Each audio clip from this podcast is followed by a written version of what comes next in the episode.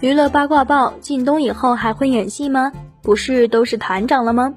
靳东成为中国煤矿文工团副团长的消息一出啊，网上就炸开了锅。只知道靳东是演员，没想到还是体制内，居然还能成为副团长。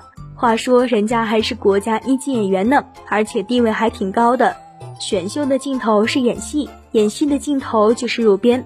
编制对于演员来说，意味着源源不断的证据资源。不敢说大富大贵、大红大紫，但这一辈子不愁戏，年龄大了还有一个德高望重的名声，何乐而不为呢？编制内的那才是真的把演戏当工作的人，而且外地人还能拿到北京户口，这可不是用钱就能买到的。话说啊，靳东虽然担任副团长了，但是平时的工作不会多，还是会继续演戏的。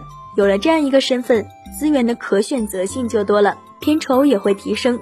其实他现在的片酬已经够高了，在圈内基本能排到前三，抗收视率，有国民度，演技也在线，电视台自然爱买他的戏。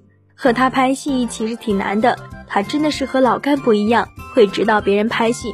本期内容就和大家分享到这儿，下期呀精彩继续。